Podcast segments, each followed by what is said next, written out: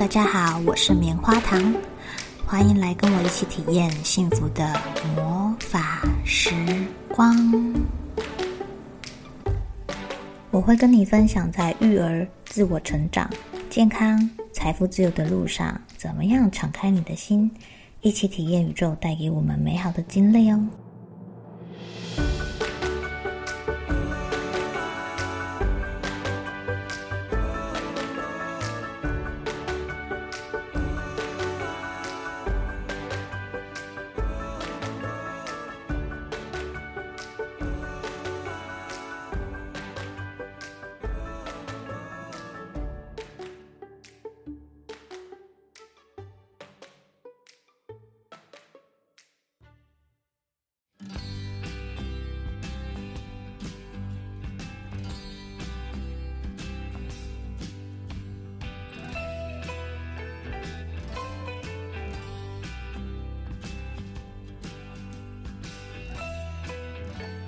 棉花糖今天要跟大家分享的这本书叫做《父母效能训练 PET》。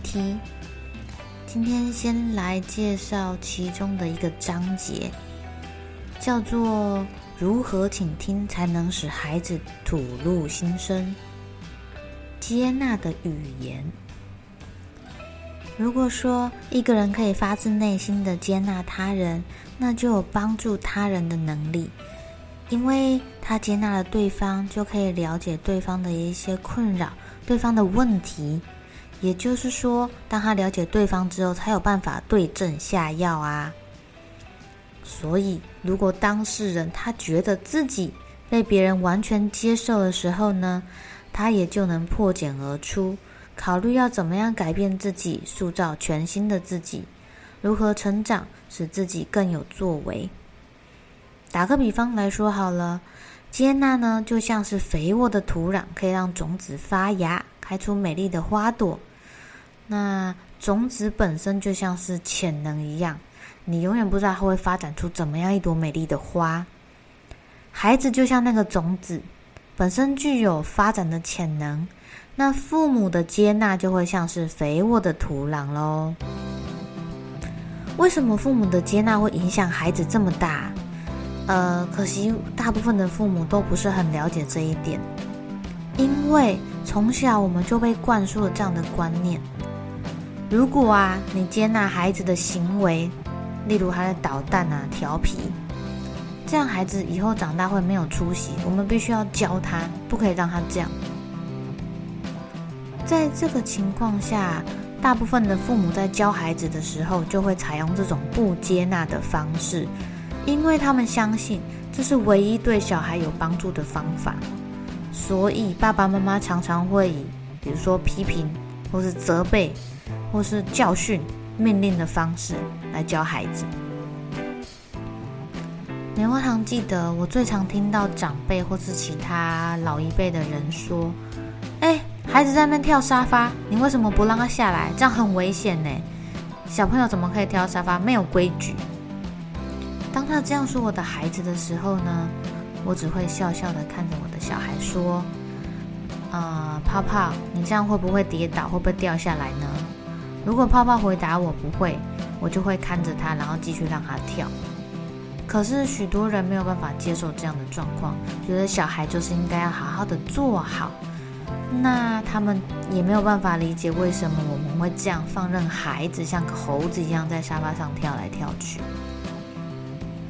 还记得以前曾经有一位带过我的老师，他在班上对所有人的面前说：“你就是这么粗心大意啦，每次东西都忘记带，忘东忘西的。”我那时候想说，我也才忘记两次要带课本来上课，就被老师这样说。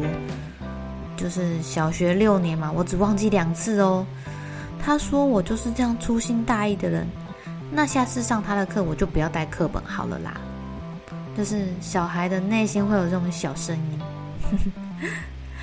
大家想想看，我们有没有这样子说过自己的孩子呢？比如说，孩子做了一件事情，然后你就会说：“你就是这样的人啦，你都怎样怎样怎样。”有吗？有时候会不经意的脱口出来哟。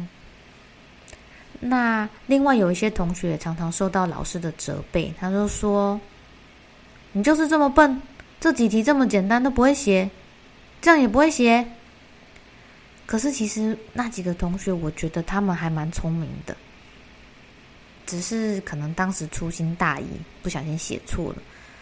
呃，我不知道老师当时这些对话对我的同学们之后会造成怎么样的影响，但是很肯定的是。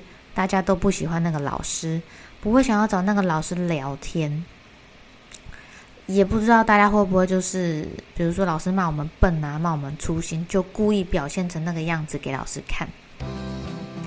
有一句古老的谚语说的很好哈，他说：“如果你告诉孩子，你常常告诉孩子他表现的非常不好，那么那个孩子就会表现的非常不好给你看。”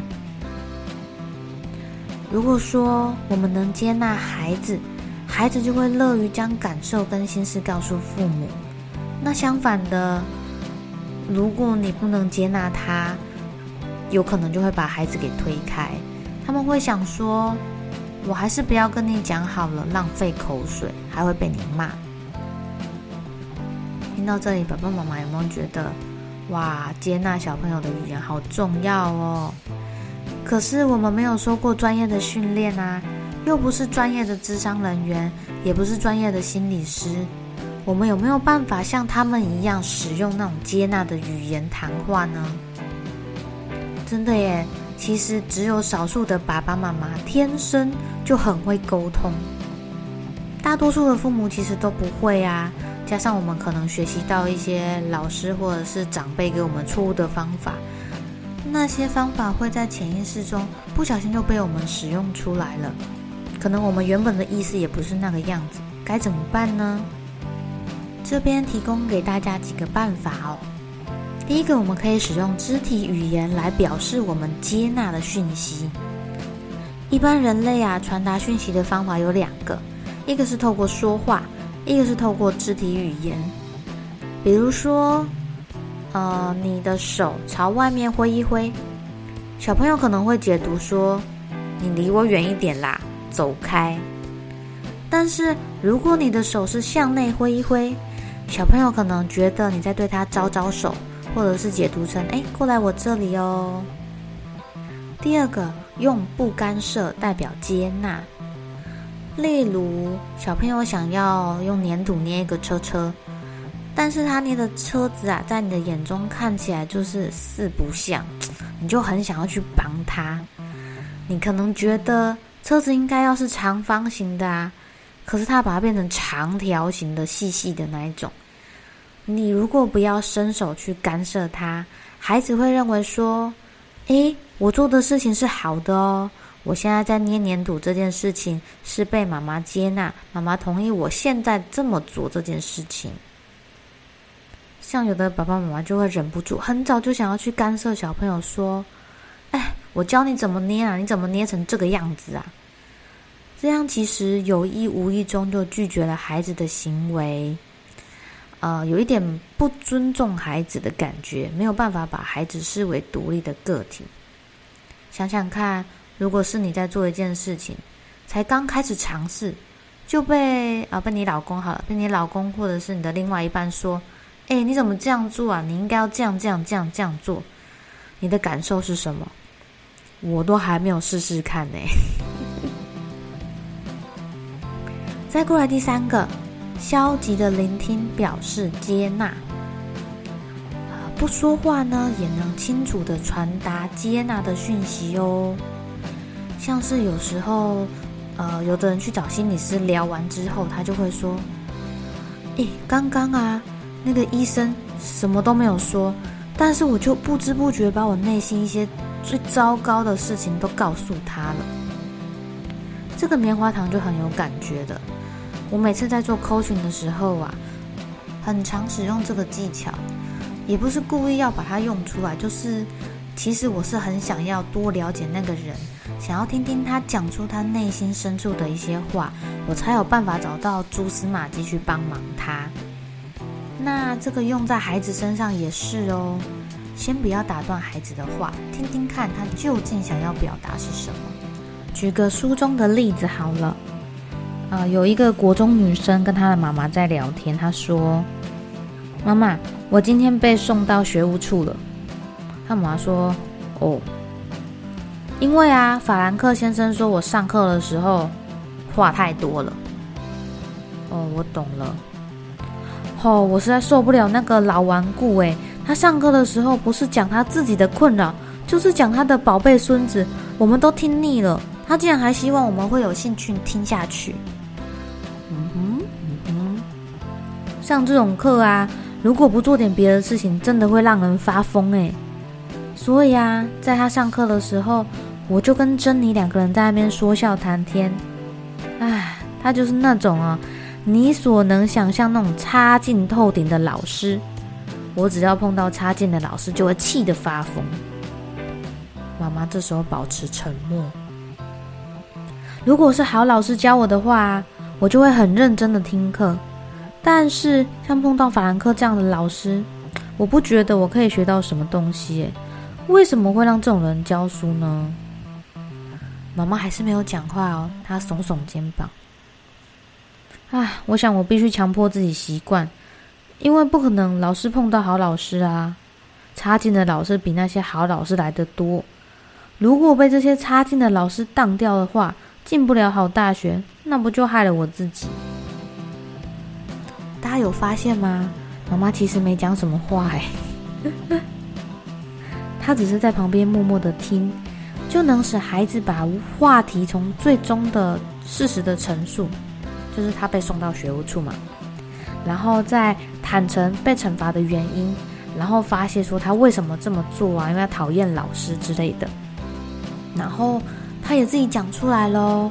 如果他在对老师这样的态度，会是什么样的后果？这是他自己得出的结论。哦，在孩子说话的期间呐，爸爸妈妈如果接纳他，小朋友就有机会成长哦。因为父母允许孩子表达，从旁边协助他寻求解决问题的方法，孩子就自己想出有建设性的办法了。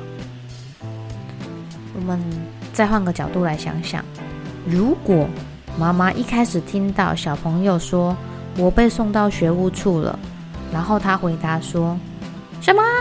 你被送到学务处了？你看看这下好了吧？这下你该学乖了吧？”然后小朋友可能讲讲讲为什么他会这样啊？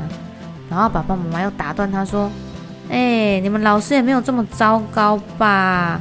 你自己要学会自制啊！而且你最好去适应各种老师。”小朋友听到这样，他还会跟你讲最后面说：“哎，什么？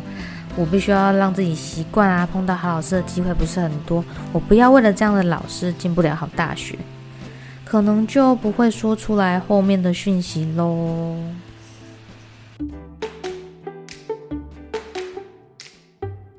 以上几个小技巧让大家参考看看，也可以运用在自己的生活中。如果有什么收获的话，也欢迎跟我分享哦。下一集再来跟大家分享说要怎么样使用积极聆听去回应孩子。